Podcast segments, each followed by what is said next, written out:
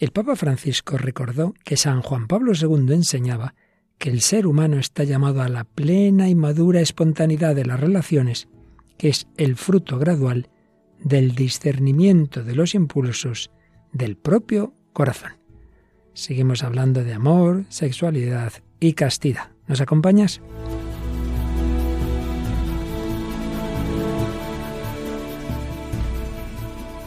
El hombre de hoy y Dios, con el padre Luis Fernando de Prada.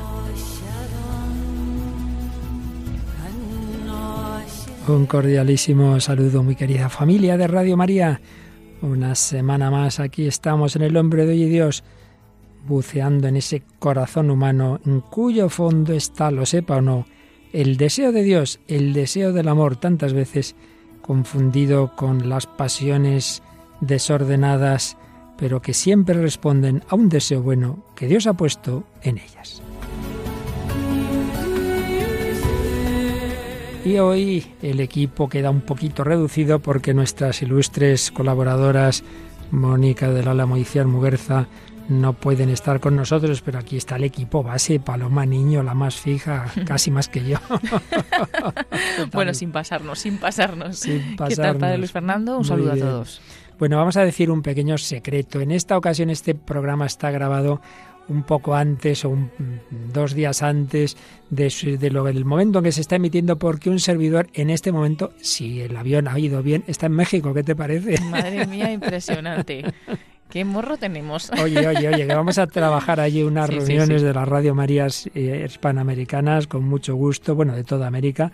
Y, además, hombre, vamos a visitar a la Guadalupana, la Virgen de Guadalupe, que no había estado yo nunca, y, ahí vamos a encomendar a todo el personal, a todos los voluntarios, a todos los oyentes, a todos los bienhechores, así que yo creo que vale la pena viajar a México. ¿eh? Sí, sí, vale la pena, vale la pena. Bueno, pues un servidor, en efecto, mientras emite esto, está allí en México, pero bueno, hemos grabado Paloma y yo este programa en el que seguimos ese itinerario. Ya terminando este bloque, que ha sido un poquito largo por las razones culturales que dijimos de cómo algo tan importante como es el amor, de cómo es el matrimonio, etcétera, ha quedado desordenado por la lujuria justificada mm, por la revolución sexual, como explicamos con calma y detalle. Vamos ya terminando este itinerario por este pecado y por esas implicaciones psicológicas, morales, etcétera.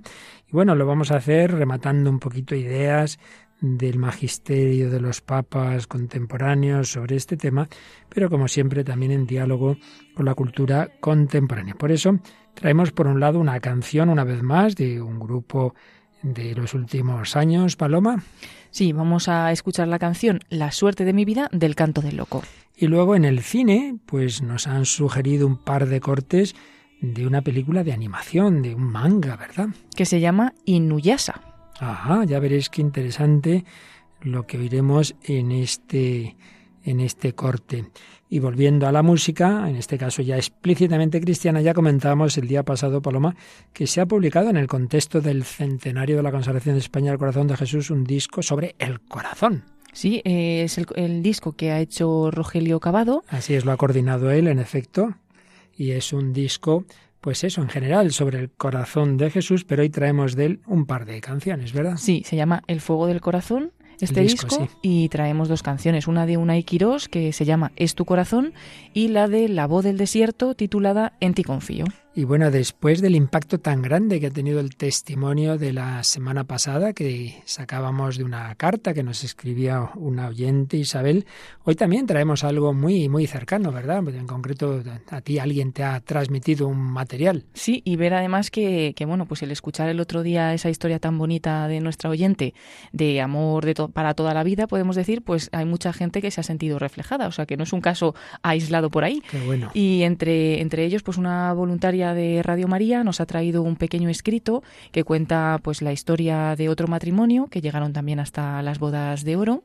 Ya él ha fallecido, ella sigue viviendo son amigos de esta y son amigos de esta voluntaria que además ella también ha vivido una historia muy parecida con su marido, pero bueno, no la ha escrito, ha escrito la de su amiga. Y le gustó mucho cuando oyó la historia de, Isabel. Sí, además eh, tenían muchas cosas en común como eh, las cartas de las que nos hablaba Isabel, que se carteaban en el noviazgo, pues también nuestra voluntaria lo hizo así con su marido y también pues del matrimonio del que vamos a hablar. Pues luego nos lo cuentas y bueno, pues todo esto y como siempre, antes de entrar en, materia, pues dinos alguno de los mensajes que hemos recibido en esta semana. Pues tenemos seleccionados algunos de ellos. El de María Luz Esquín, que nos decía ánimo para ese gran equipo del programa, nos fortalecéis en nuestra fe. Otro mensaje de Álvaro Galvez, como siempre, lo escucharé en podcast, nos dice, pero muchas gracias por ser como la lluvia suave que empapa la tierra de la mente y el corazón para dar mucho fruto. Ojalá muchos novios lo escuchen y preparen así mejor su matrimonio. Un abrazo a todo el equipo. Gracias Álvaro. Y luego hemos recibido un mensaje desde México. Mónica Leite nos dice, uf, qué bueno que hay podcast, programón que tengo que volver a escuchar para digerir. Estos testimonios tan profundos y una música soberbia. Gracias desde México. Valió la pena correr para escucharlos en directo. Aquí por el cambio de horario me queda entre las 4 y las 5, así que desde hoy es un horario, entre comillas, pone sagrado e intocable en mi agenda. Felicidades a los tres conductores tan amenos y agradables. Una delicia. Mil gracias. Pues saludos. muchísimas gracias. Y mira, tanto nos ha impactado tu correo que vamos a visitarte a México. es verdad, es verdad. Me doy cuenta ahora. qué bueno, qué bueno. Estupendamente. Y tenemos muchos otros comentarios, pero bueno, pues eh, todos nos dan la enhorabuena por el programa, que Dios nos bendiga y dan también grandes aplausos y enhorabuenas para Radio María. Bueno, pues muchas gracias a todos. Ya sabéis que podéis eh, mandar esos mensajes, comentarios también, por supuesto, pueden ser críticas que ayudan, pues tanto al correo electrónico el hombre de Dios todo junto, el hombre de Dios arroba radiomaria.es, como en ese mismo título del programa, buscando en Facebook, que es de donde Paloma ha encontrado esos mensajes. Pues nada, vamos adelante, edición 344 del hombre de hoy y Dios.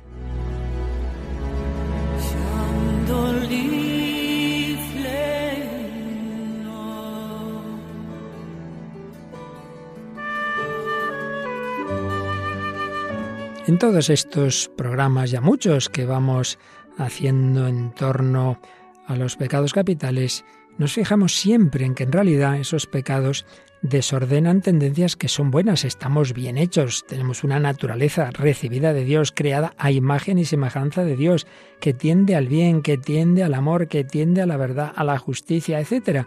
Y por ello, pues son tendencias buenas, que Dios ha puesto en nosotros, pero luego está el pecado original y toda la historia de pecados personales y comunitarios que desorientan, que, que hacen que esas tendencias que de por sí son buenas, pues queden, digamos, popularmente muy tocadas y que se dirijan eh, buscando el bien a lo que realmente es mal, es algo dañino. Bien, pues esto aplicado a este tema en el que estamos ahora de la lujuria, veíamos lo que significa. El ser humano está hecho para la comunión, para la unidad interpersonal, deseo de comunión, deseo de intimidad. No es bueno que el hombre esté solo. Por supuesto, en último término, comunión con Dios.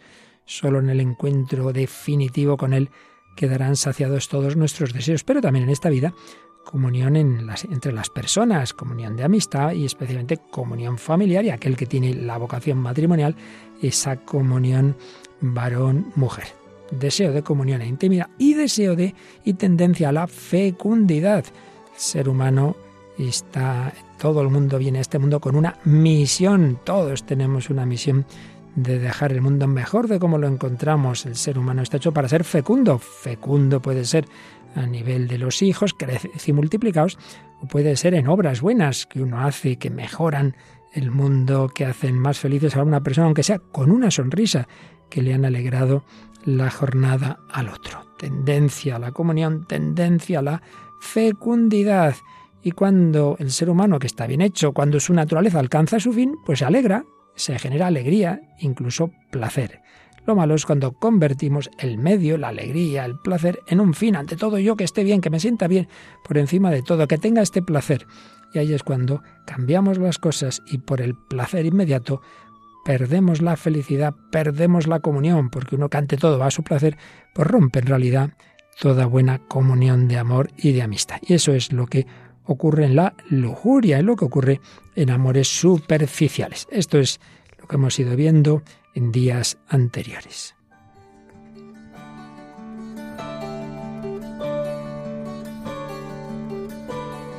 Y uno de los autores que hemos citado es este psicólogo estadounidense Gregory Popcak, que habla, pues sí, de esos anhelos del corazón humano, pero cómo son distorsionados por los pecados capitales. Y concretamente señala cómo la lujuria es una distorsión del anhelo divino de comunión. Satanás sabe que ese deseo de comunión está tan arraigado en nosotros que no lo puede quitar, pero lo desvirtúa, haciéndonos creer que el mero contacto físico lo colmará. Esto ocurre, por ejemplo, y de una manera tremendamente extendida en nuestro tiempo, sobre todo por Internet, con la pornografía, a la que se le ofrece tanto tiempo, tanto dinero, porcentaje altísimo de las búsquedas en Internet son de pornografía. Uno de los negocios que más miles de millones de dólares mueven en el mundo es la pornografía.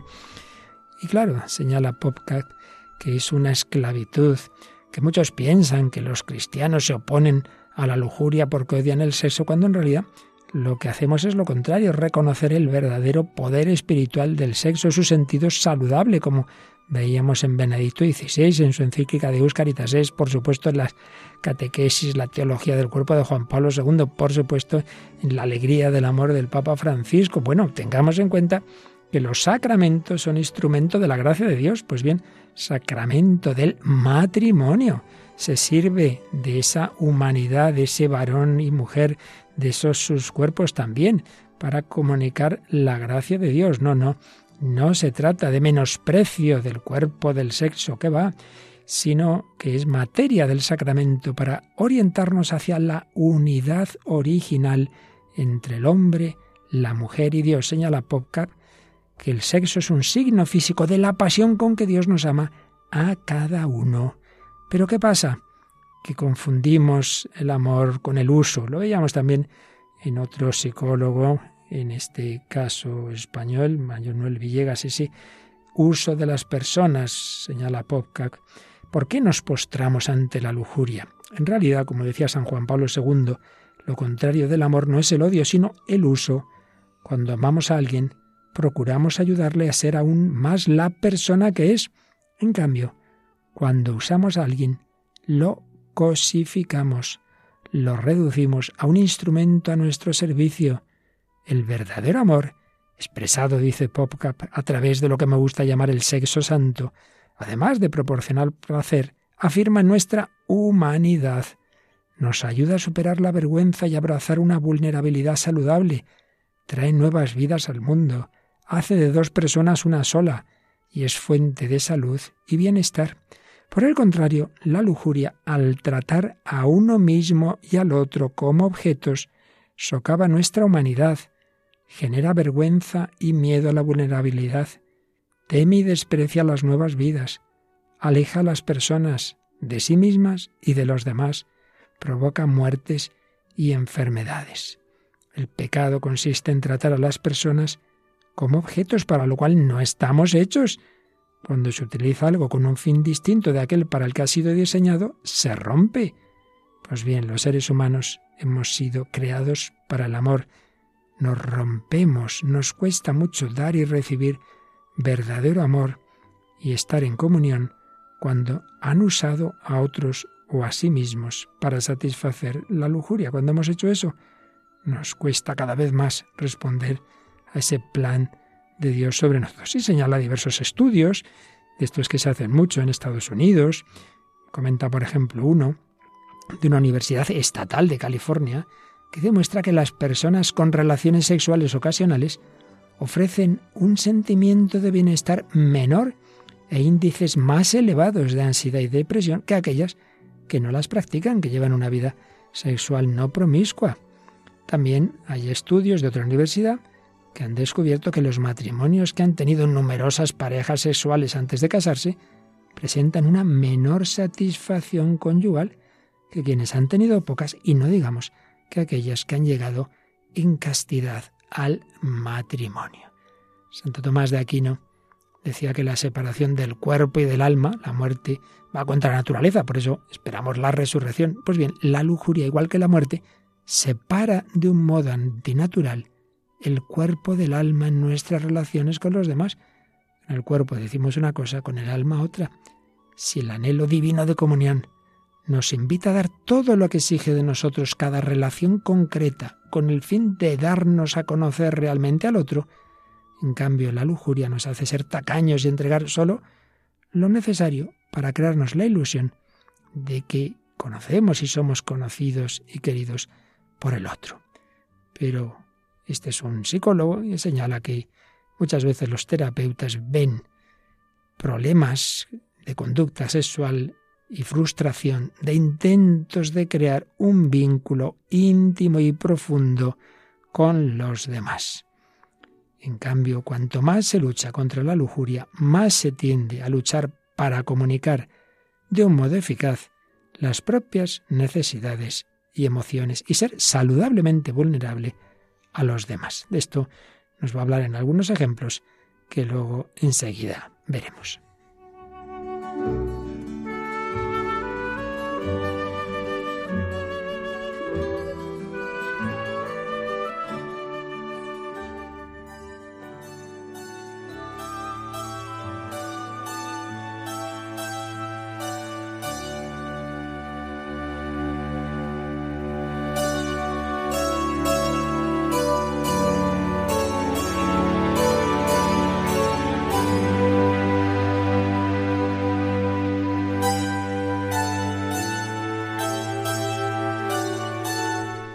Pues aquí seguimos en Radio María, en El Hombre de Hoy y Dios. Hoy os acompañamos Paloma Niño y un servidor, Padre Luis Fernando de Prada. Estamos ya en la fase final del recorrido sobre este pecado capital, la lujuria, que se asienta, como todos los demás, en tendencias buenas, muy buenas, pero que se desordenan. Y estamos haciendo ese diálogo siempre con la cultura y particularmente en los temas de este último año o años ya, pues en relación sobre todo con la psicología. Por eso vamos viendo lo que nos dicen diversos psicólogos sobre estos temas y estábamos comentando en la obra de Gregory Popcak, Dioses rotos, los siete anhelos del corazón humano. Y vamos a ver uno de los casos que él cuenta, siempre cuando los psicólogos nos cuentan estas cosas, pues cambian nombres, pero vienen a decirnos historias reales que yo aquí ahora resumo. Nos habla de un matrimonio, Tom y Marianne, se llamarán como se llamarán, pero lo importante es esto, que llevaban diez años casados, todo parecía que iba bien, tres hijos, incluso pues católicos que colaboran con su parroquia, etc. Y una noche la mujer se levanta y se encuentra a su marido delante del ordenador viendo pornografía, masturbándose. La verdad que se quedó pues muy, muy impactada. Y le confesó su marido que veía esas cosas desde la adolescencia. Pensaba que al casarse se le quitaría esa adicción a la pornografía, pero cada vez era más fuerte su deseo. Marian le pidió, por supuesto, aparte de confesarse que eso ya lo hacía, como buen católico, que hablara con algún terapeuta. Y así lo hizo, el cual le preguntó si él solía hablar sinceramente con su mujer de sus sentimientos y necesidades. Bueno, sí, llego a casa, le cuento lo que he hecho, lo que me ha pasado, pero le cuentas cómo te sientes, que hay en tu corazón. No, eso no, eso no. Tiendo a guardármelo para mí. ¿Por qué? Bueno, en mi casa, en mi niñez, hablábamos muy poco o nada de sentimientos. Me educaron en la idea de que si necesitaba algo no debía molestar a los demás, que me las apañara yo solo. Claro, se fue dando cuenta de que eso que parecía algo muy altruista, responsable, impedía en realidad una relación profunda con los demás. Y le pidió este psicólogo que hiciera dos cosas. Una, cuando tuviera la tentación de ver pornografía o de masturbarse, recordara que lo que en realidad estaba deseando era crear un vínculo con, con otra persona, crear un vínculo con otra persona. Y que por eso se solía sentir tan triste después de haber hecho, pues eso, el ver la pornografía, la masturbación, lo que fuera, porque deseaba ese vínculo y no podía conseguirlo a través de esas actividades. Le aconsejó, en cambio, que pensara en algún detalle de servicio que pudiera tener con los demás o en algún otro modo de crear vínculos con otros. Y lo segundo que le pidió fue que llevara un registro diario de cómo se sentía, de los altibajos, de lo que creía que le podía haber hecho falta para sentirse mejor o con más control sobre su vida. Se centró sobre todo en este tema del control. Si tenía un mal día y se descontrolaba, claro, ¿qué hacía? Normalmente se conectaba a Internet en lugar de pensar qué podía hacer para encarrilar las cosas. El caso es que fue haciendo caso y escribe este, esta persona, comprobé que cuanto más capaz era de compartir con mi mujer mis sentimientos y deseos, aunque no lograse lo que deseaba, menos tentado me sentía de recurrir a la pornografía. Todavía sigo trabajando en ello, pero lo que he aprendido ha cambiado mucho las cosas. Cuanto más me esfuerzo por permitir que los demás, en concreto mi mujer, entren en mi vida, más fácil me resulta refrenar esos deseos lujuriosos. Pues es un ejemplo de cómo este hombre descubrió que estaba distanciándose, no estaba estableciendo buenos vínculos. Ese deseo reprimido de un contacto real le llevaba a buscar una ilusión, una falsa ilusión de intimidad a través de Internet, a través de una vida imaginaria. Y es que hay muchas formas de aislarse, de proteger el corazón, que en realidad nos empujan a algo que nos acaba dejando vacíos. Pues es un ejemplo claro de los daños que nos hace la lujuria. Sin embargo, estamos hechos para mucho más que eso, estamos hechos para un gran amor. Es verdad, cuando uno lo encuentra, pues es la suerte de su vida, Paloma, y es así como, como se titula una canción que nos traes, ¿no? Sí, hoy vamos a escuchar una canción muy conocida del grupo El Canto del Loco, grupo español de música pop rock que fue creado en 1994. Eh, estaba formada por cinco miembros esta banda, influidos principalmente por otros grupos españoles de la década de los 80 y que hicieron cinco discos de, de estudio. Eh, uno de los grupos musicales más importantes del panorama español en su momento. Pero luego, en febrero de 2010, la banda anunció su separación, ya que los miembros del grupo siguieron su carrera de forma individual. Y esta es una de las canciones que pertenecen al álbum llamado Personas, que salió en el año 2008 y, como decimos, se llama La suerte de mi vida. No sé si pensar si eres el ángel que cuida mi camino. No sé si pensar si merezco todo este cariño que has visto en mí, que me regalas tu verdad y tu cielo, que en esta vida ya no quiero otros besos, y cada día tú me das tu total. No quiero pensar, quiero sentirte siempre muy cercano, y quiero pensar la suerte que me arropa del frío. Que has visto en mí, que me regalas tu verdad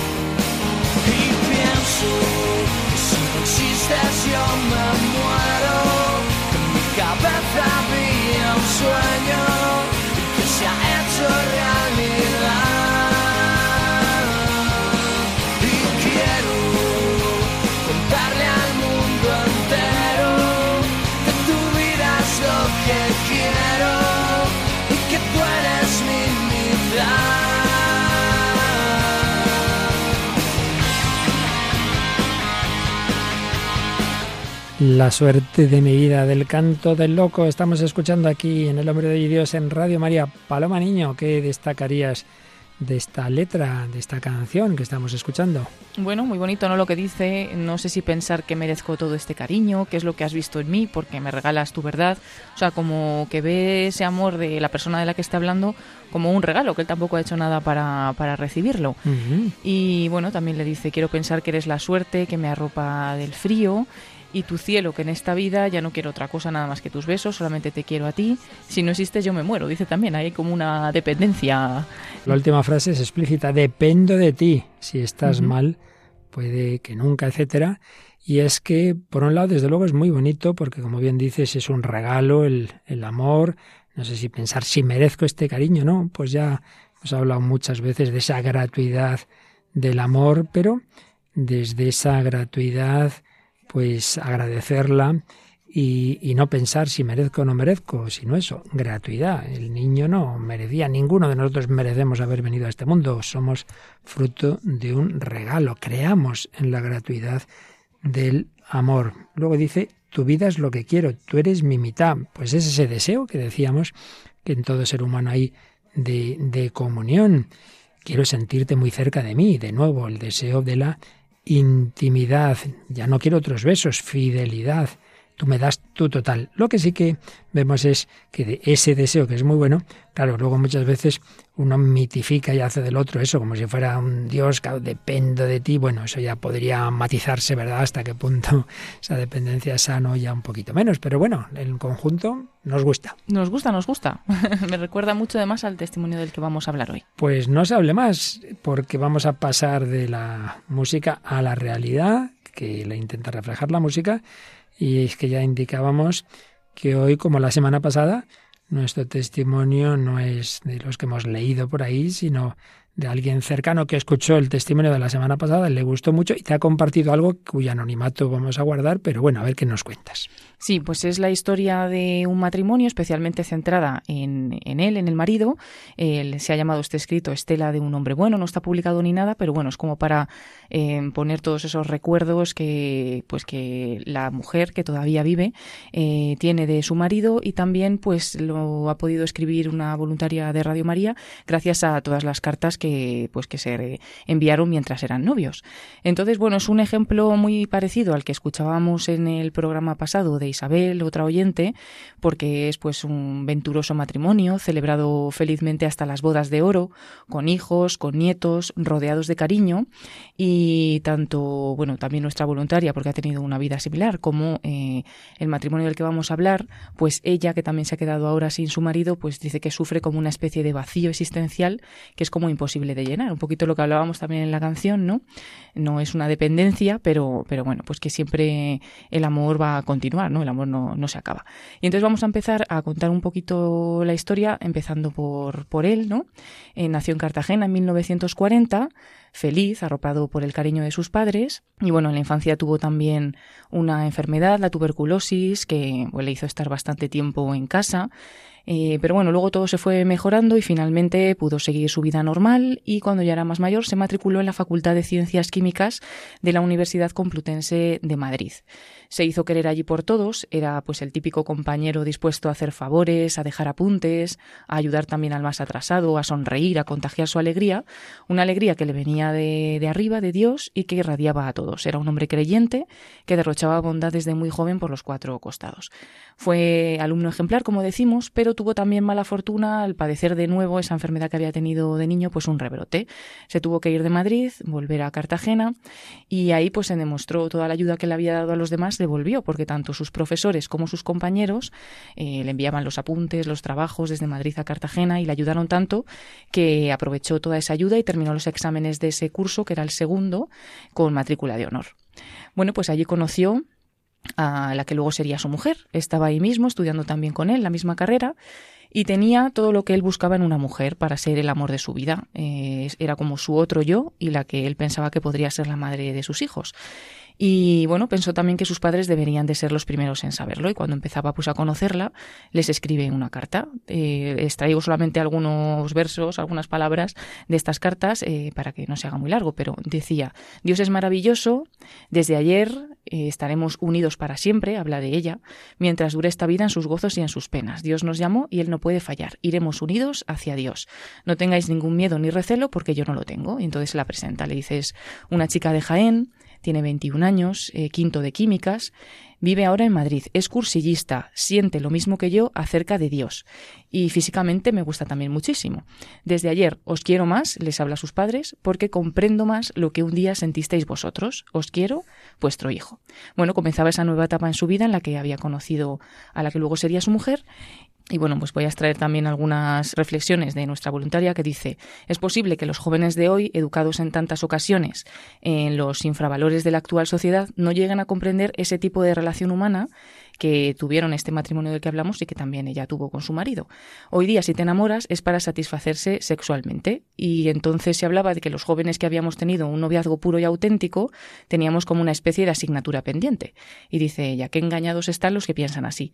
¿Cómo explicar el cortocircuito amoroso de unos ojos que se miran o las chispas alborotadas que brotan entre dos manos que se entrelazan? Bueno, pues en ese amor puro y en ese noviazgo cristiano que tuvieron nuestros protagonistas de hoy, eh, se escribieron muchas cartas que rebosaban amor. Él tuvo que marchar a, Londres a hacer su tesina y entonces escribía muchas cartas. Voy a traer solamente algunas frases. Decía, por ejemplo, eh, nuestro amor hemos de hacerlo más puro, más limpio, más santo, por si él quisiera hacerlo su morada. Para mí es demasiado lo que estoy recibiendo sin yo merecerme nada. Eso se lo dice a su madre, ¿no? Un poco lo que hablábamos en la canción que acabamos de escuchar. Él veía que era un desbordamiento de gracia. Dice, hay momentos en los que tengo miedo de tanta gracia al recibir el amor de, de esta chica. Yo creo que Dios nos quiere y nos exige que seamos sanos, alegres, entregados. Y luego él también, pues eh, en algunas eh, recaídas de su enfermedad no podía ir a misa normalmente y le decía a ella, cuando comulgues, hazlo también de mi parte, que yo no puedo. Dile al Señor que aunque esté solo en ti, es como si fuéramos los dos. La verdad es que tú ya eres una parte de mi vida. Cuando medito lo que significas para mí, se me llega fácil la conclusión de que lo eres todo. En cierto modo, eres mi vocación en Cristo. Desde hace un año, dice, dejé de ser una individualidad egoísta para comenzar a ser una mitad de un todo abierto a los demás. Así seguían pues las cartas entre ellos y una cosa muy importante para los dos era rezar juntos. En otra carta le dice, cariño, dime que estás muy junto a Él, muy junto a Dios, para que así podamos sentir que estamos más unidos aún. Y bueno, pues así transcurrió un noviazgo, algunas veces pues separados, por eso se escribían estas cartas y finalmente fijaron la fecha de la boda para el 21 de diciembre de 1964, donde hicieron oficial su amor ante Dios y ante los hombres. Ahí comenzaba su matrimonio, que no empezó muy fácil porque querían tener los hijos pronto y tardaron en llegar, pero finalmente pudieron tener dos hijos, un hijo y una hija, y bueno, por leer algún versículo más de estas cartas que se escribían, dice, por ejemplo, decía él, forjaremos nuestra felicidad en nuestra entrega a Dios de todo lo mejor que haga en nosotros. Es hora de dar, pues hasta ahora no hemos hecho nada más que recibir. Él ha querido y deseado antes que nosotros la feliz realización de nuestro amor, tal y como lo sentimos y expresamos. Ahora sí, de esta forma y luego más pleno en un futuro. Y bueno, pues se casaron, eh, tuvieron un matrimonio feliz, llegaron hasta los 25 años las bodas de plata, a los 50 años las bodas de oro. Ellos siempre han valorado muy positivamente los años de convivencia, pero quisieron preguntarle a los hijos que, que, pensaban un poco de sus padres. Y también está escrito que dicen, os necesitamos y queremos que nos sigáis ayudando y respetando en todo con el mismo cariño que hasta ahora. No cambiéis, seguís siendo los mismos. Os queremos así, seguid con nosotros y que Dios os conceda larga vida. Bueno, finalmente eh, él murió el 27 de enero de 2016. Con él estaban en la habitación del hospital su mujer y su hija, cada uno le agarraba de una mano mientras musitaban oraciones, y las dos cuentan que en el silencio de la noche oyeron de repente una voz, bienvenida, fue así en femenino. Y las dos sobresaltadas dijeron, ¿lo has escuchado? Dijeron, sí, él ya no está aquí, ha volado su alma y era el Señor que era la bienvenida que el Señor le daba a su alma.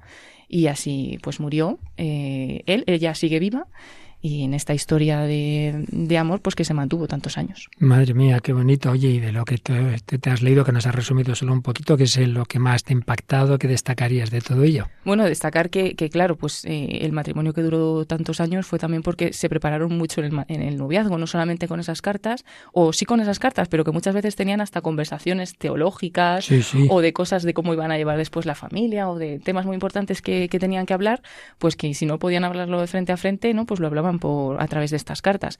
Y luego, pues por ejemplo, el, el hecho ese, ¿no? De decirle que, que rezaran juntos o que por lo menos fuera ella a recibir la Eucaristía porque era como que la recibían los dos. Eso también me, me ha llamado la atención. Yo también lo que más me he fijado, que en aquellos que tienen esta vocación está unido el unirse a Dios y el unirse entre ellos. Me ha, me ha gustado mucho. Unidos hacia Dios, compartiendo la fe.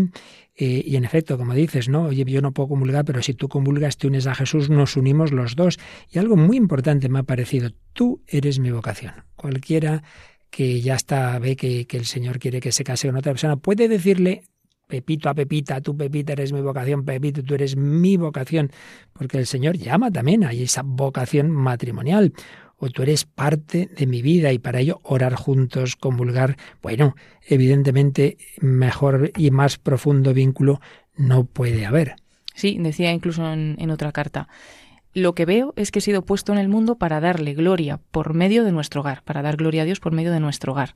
Por ahora toma vida siempre que estamos juntos este pensamiento. ¿No te da a ti la impresión de que cuando estamos juntos hay algo más que nosotros, algo inmaterial, pero para nosotros completamente real? Y bueno, esto, esto responde también, Paloma, justamente a lo que estábamos diciendo de que cuando se unen mucho dos personas y concretamente un matrimonio, obviamente es inevitable ese vacío cuando después de tantos años falta uno, pero hay que tener muy claro que realmente ambos tienen a alguien por encima. Eh, hacia el cual vamos todos, estamos encaminados. Yo siempre recuerdo un amigo que, bueno, era, eran solamente novios, ella le dejó y claro, pues se quedó tocado, pero me acuerdo que me decía, bueno, estoy mal, pero, pero me ha fallado, digamos, la persona número dos, no la número uno de mi vida. Número uno sigue estando ahí, que es el Señor. Claro, todo cambia y no digamos la muerte, ¿verdad?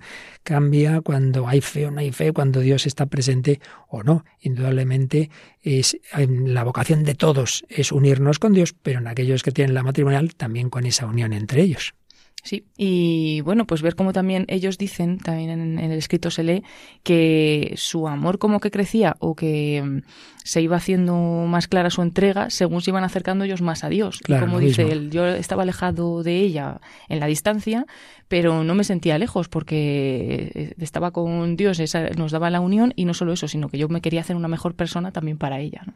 Bueno, pues yo creo que todo esto de unirnos a Dios y a la vez unirnos en el Señor, pues es lo que quiere hacer con nosotros el corazón de Cristo, unirnos a su corazón y así se unen los corazones en él. Y luego cuando llegan los de los hijos es el ideal, la familia unida en el corazón de Cristo, en este disco que se ha preparado, que ha coordinado Rogelio Cavado con motivo del centenario de la conservación de España al corazón de Jesús, hay una canción que nos traes, bueno, hay dos que nos traes hoy y la primera que vamos a poner, ¿cuál es? Sí, hoy vamos a escuchar la canción Es tu corazón de Unai Quirós, también cantautor, eh, que se dedica pues a hacer este tipo de música católica y música con sentido. Vamos con ella. Cuando me siento perdido, sin fuerzas herido, sin ganas, sin luz. Cuando la inercia me guía y anuncia sequía de cielos azul. Cuando los miedos me invaden y nada me sale como quieres tú. Busco dentro donde fiel te encuentro sin pausa latiendo, regalando tu amor. Tu corazón es tu corazón quien consuela mi llanto y dolor. Tu corazón es tu corazón quien abraza y contagia el sabor. Tu corazón es tu corazón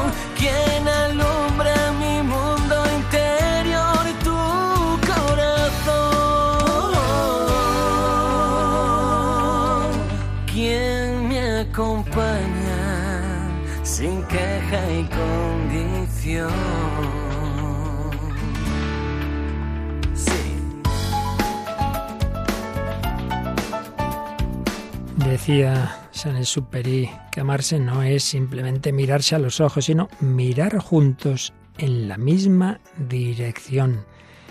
Y este ejemplo que hemos oído hoy, como el día pasado, es de ello, mirar juntos con el Señor en el centro y señala Gregory Popcap que cuando hay verdadero amor, eh, hay una relación en la que aparece algo superior a uno mismo y que sobrevive potencialmente al yo, como la amistad, como los hijos. Compartirme a mí mismo crea unidad y capacidad de generación. No es simplemente tú y yo, hacemos uno del otro un Dios y, y eh, simplemente encerrados en nosotros mismos, no, sino en el corazón de Dios que nos lleva al corazón de los demás.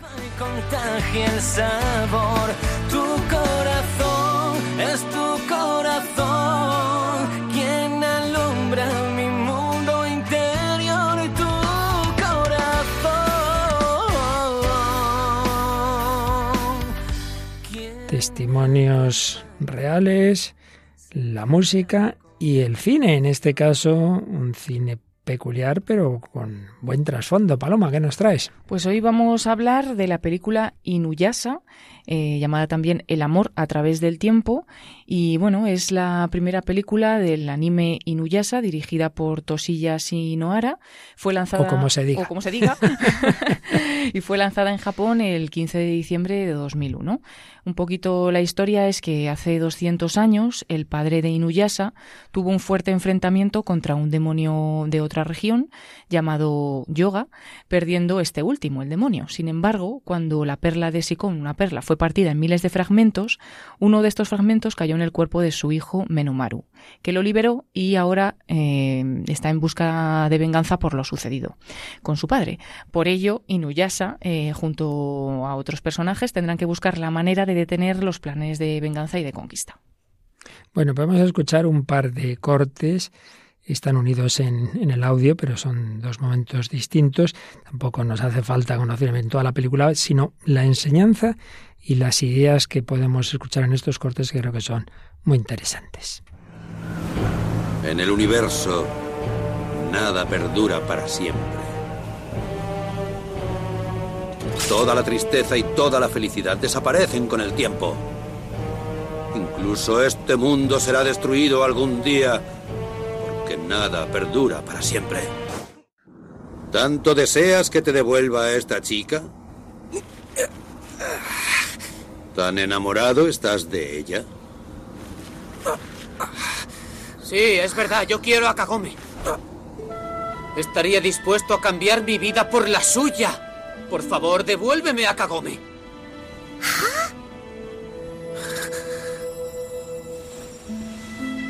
Has dicho que nada perdura para siempre. Te equivocas. Hay algo que sí. Está el amor. El amor nunca muere por más tiempo que pase. Akitoki. Tenías razón en una cosa. Es cierto que no soy más que un ser humano débil. Sí, nosotros somos muy débiles, pero eso nos hace especiales. La debilidad. Nuestras flaquezas nos permiten comprender el dolor de otros y mostrar amabilidad y compasión con los demás. Pues en efecto, un par de escenitas de esta película de animación, madre mía, qué filosofía y hasta teología podemos encontrar, ¿eh? Sí, dice, bueno, cuando le dice que, el que no hay nada que, que, vaya a durar para siempre, dice, el amor nunca muere, y al final es el mismo versículo de San Pablo, ¿no? Así es, exactamente, dice lo mismo. El amor no pasa nunca. El amor no pasa nunca, en efecto. ¿Qué más, qué más destacarías? Bueno, pues que cuando realmente se ama, como dice él, eh, estaría dispuesto a cambiar mi vida por la suya, ¿no? Que la capacidad de entrega por el otro y que el amar, pues al final es querer al otro más que a ti mismo. Nadie tiene mayor amor que el que das la vida por el amigo. Y bueno, ese deseo que hemos dicho desde el primer día, ¿no? Del amor que dure para siempre. Eh, amar a una persona es decirle, tú no morirás. Bueno, ese deseo, si no tenemos una promesa, basada en algo objetivo, pues se queda eso en deseo. Pero nosotros sabemos que el amor hecho carne en Jesucristo, que dio la vida por nosotros, ha resucitado y por eso sabemos y esperamos que ese deseo se va a cumplir y que el amor de Cristo y en Cristo y todos los amores edificados en Él van a durar para siempre. Luego también me ha llamado la atención lo de la debilidad. Sí, somos débiles, pero la debilidad ayuda precisamente a la compasión. Qué bonita también otra idea súper cristiana. Sí, podemos eh, conocer el dolor de otro y llegar a, a comprenderlo y a, y a compadecernos. Así es. Bueno, pues realmente un montón de sugerencias, como, como vemos en este programa constantemente, donde menos se lo espere uno, cine, música, teatro, te encuentras perlas que, que nos ayudan a, ver lo, más verdadero, bello y bueno que Dios ha puesto en el mundo. Vamos también a seguir buscando alguna de estas perlas en la psicología, en este autor, Gregory Popcap, que cuenta otro caso de terapia. Este caso es peculiar, es una, una mujer, una tal Annette, o al menos es el nombre que le pone, que dice que cuando salía mucho era muy guapa, muy atractiva, muy simpática y nunca le faltaban amigos, pero no solía llevar dinero encima. Siempre encontraba algún chico dispuesto a pagarle. Pero en una ocasión, uno de sus amigos, cuando ella volvió a decir, ay, que me, me dejaba el dinero en casa, le dijo, esto no es un descuido, siempre haces lo mismo. Y la acusó de, de utilizar a los chicos. Dice, Gao, le sentó muy mal, me puse furiosa, pero cuando me calmé, tuve que reconocer que tenía bastante razón. Me gusta que los chicos vayan detrás de mí. Procuro aprovecharlo para sacarles algo, aunque no tenga ninguna intención de salir con ellos. Hace mucho que no mantengo una verdadera relación con alguien. Dice que otras amigas pues buscan una relación física, etcétera. En mi caso no, yo no buscaba el sexo, pero también los utilizaba para satisfacer mi ego. Entonces, comenta el terapeuta, ella se había reducido a sí misma a un objeto de deseo y a los hombres a un objeto de satisfacción personal. Se negaba a crear una relación con los demás que le permitiera ser valorada como persona y a su vez tratar a los hombres como personas. También señala Popcap lo que una y otra vez volví a repetir, que nunca podremos estar tan unidos a otra persona como para satisfacer plenamente nuestro anhelo de comunión. Siempre ansiamos estar más cerca y es que, en definitiva, como hemos visto en el testimonio que nos ha traído Paloma, nuestras relaciones humanas solo pueden apuntar a la suprema relación, la relación con Dios. Pero eso sí, precisamente en esa relación con Dios es donde todas las demás relaciones pueden adquirir su, mayor potencialidad, siempre en la debilidad, siempre sabiendo que perfectas nunca serán. Y para que sean lo más profundas y mejores posibles, es donde está la virtud de la castidad, que es ya lo último que vamos a tratar un poquito en este programa, hoy ya casi nada, pero el próximo día, si Dios quiere, pues veremos la relación de castidad, sexualidad y amor. Hoy recordemos que para el catecismo de la Iglesia Católica, la castidad significa la integridad, la integración lograda de la sexualidad en la persona y por ello en la unidad interior del hombre, en su ser corporal y espiritual. La sexualidad, explica el catecismo, la sexualidad en la que se expresa la pertenencia del hombre al mundo corporal y biológico se hace personal y verdaderamente humana cuando está integrada en la relación de persona a persona, en el don mutuo total y temporalmente ilimitado del hombre y de la mujer. La virtud de la castidad, por tanto, entraña la integridad de la persona y la totalidad del don. Son enseñanzas que tenemos en el 2337 del Catecismo. Dicho de otra forma por este psicólogo, el anhelo divino de comunión me invita a dar de mi yo completo cuanto conviene para que el otro me conozca de verdad y viceversa en cualquier relación. La castidad, por tanto, me da esa capacidad de amar plenamente en el momento correcto y del modo correcto a la persona correcta y ordena todas mis relaciones. Ordena todas mis relaciones. Y dicho ahora con palabras de Benedicto XVI, hemos ido sacando diversos fragmentos de la Deus Caritas es sobre el amor de Dios. Dios es amor. Hablábamos del amor mm, de tipo eros, erótico o ascendente y del amor descendente o de tipo agape o en otras palabras, amor posesivo, amor oblativo, términos clásicos, amor de concupiscencia, amor de benevolencia, son distintos, lo específicamente cristiano es el descendente, es el oblativo, es el agape, sí, sí, sí, sí, pero sin separarlo demasiado del otro, y desde luego, en el caso del matrimonio, nunca se pueden separar, decían Deus Caritas es en el número 7, cuanto más encuentran ambos la justa unidad en la única realidad del amor, tanto mejor se realiza la verdadera esencia del amor en general. Si bien el eros inicialmente sobre todo vehemente, ascendente, fascinación por la gran promesa de felicidad, al aproximarse la persona al otro se planteará cada vez menos cuestiones sobre sí misma para buscar cada vez más la felicidad del otro, se preocupará de él, se entregará y deseará ser para el otro. Así, el momento del agape se inserta en el eros inicial, de otro modo se desvirtúa. Pues es lo que vemos en los testimonios como el de hoy o el día pasado. Sí, hay ese deslumbramiento inicial, hay ese gustarse, pero cada vez el agape de querer al otro en su debilidad, en su fragilidad, en su ancianidad, en su agonía, pues va tomando ese papel que no anula la primera fase. El hombre tampoco puede vivir exclusivamente del amor oblativo. No puede dar siempre, también debe recibir. Pero para llegar a ser una fuente así, él mismo ha de beber siempre de nuevo de la primera y originaria fuente que es Jesucristo, de cuyo corazón traspasado brota el amor de Dios, pues qué mejor que acabar nuestro programa de nuevo mirando a ese corazón de Cristo, a esa fuente del verdadero amor, un corazón traspasado por la lanza del soldado del que brotó sangre y agua, es decir, el amor que da la vida, la vida del Espíritu Santo que cambia nuestro corazón. En él confiamos. Y bueno, vamos a escuchar Paloma, que parece un rock de por ahí, cualquier sitio, y resulta que son un grupo, varios de ellos sacerdotes, el que nos traes. Sí, es La Voz del Desierto, y bueno, es un grupo de música de la diócesis de Alcalá. Tres de los miembros son sacerdotes, y bueno, pues buscan evangelizar con sus canciones, como esta, En ti confío. Mi pecado, lo oscuro que hay en mi interior, fue clavado en la cruz por el Hijo de Dios, ese Cristo entregado,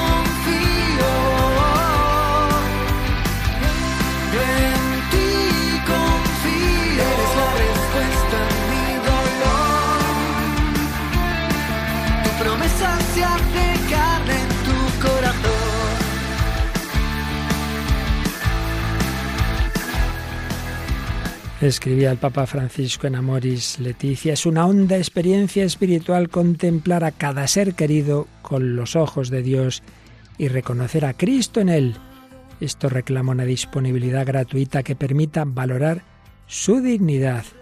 Se puede estar plenamente presente ante el otro si uno se entrega porque sí, olvidando todo lo que hay alrededor. El ser amado merece toda la atención. Jesús era un modelo porque cuando alguien se acercaba a conversar con él, detenía su mirada, miraba con amor como, al joven rico. ¿Qué quieres que haga por ti? le dijo al ciego de Jericó. Esa persona lo merece todo, ya que posee una dignidad infinita. Así brota la ternura capaz de suscitar en el otro el gozo de sentirse amado. Se expresa en particular al dirigirse con atención exquisita a los límites del otro, especialmente cuando se presentan de manera evidente.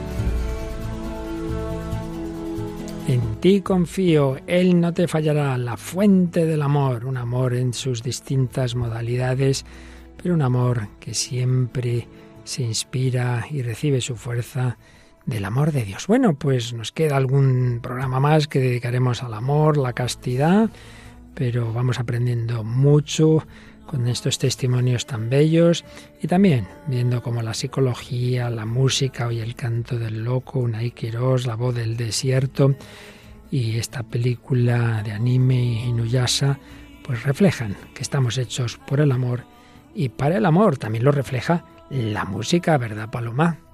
Sí, vamos a escuchar ahora. Y vamos a escuchar precisamente música, pero muy elevada, en clave de hmm. Dios, este programa con Germán García Tomás. Es que aquí tiene que haber de todo, de este grupo católico que tocan en rock, pues ahora nos vamos a ir a música más tranquila, más clásica, con nuestro compañero Germán García Tomás, aquí en Radio Media España, en otras radio hispanas que también emiten este programa, pues otros programas sin duda muy interesantes. Bueno, pues esperamos, como siempre, vuestros comentarios. Recordemos el correo y Facebook. Pues a través del correo electrónico que es el hombre de hoy y Dios arroba radiomaria.es y en Facebook buscándonos en esta red social igual en el buscador por el nombre del programa, el hombre de hoy y Dios. Pues gracias a Paloma Niño y a todos y cada uno de vosotros también a esas colaboradoras que nos ayudan hoy en la distancia, que no han podido estar con nosotros, que irán viniendo en los próximos días, eh, Mónica del Álamo e Iciar Muguerza. Pero el principal colaborador es el Espíritu Santo y la Virgen María, su esposa. Con ella os dejamos en la radio de la Virgen. Que Dios os bendiga. Hasta el próximo programa, si Él quiere.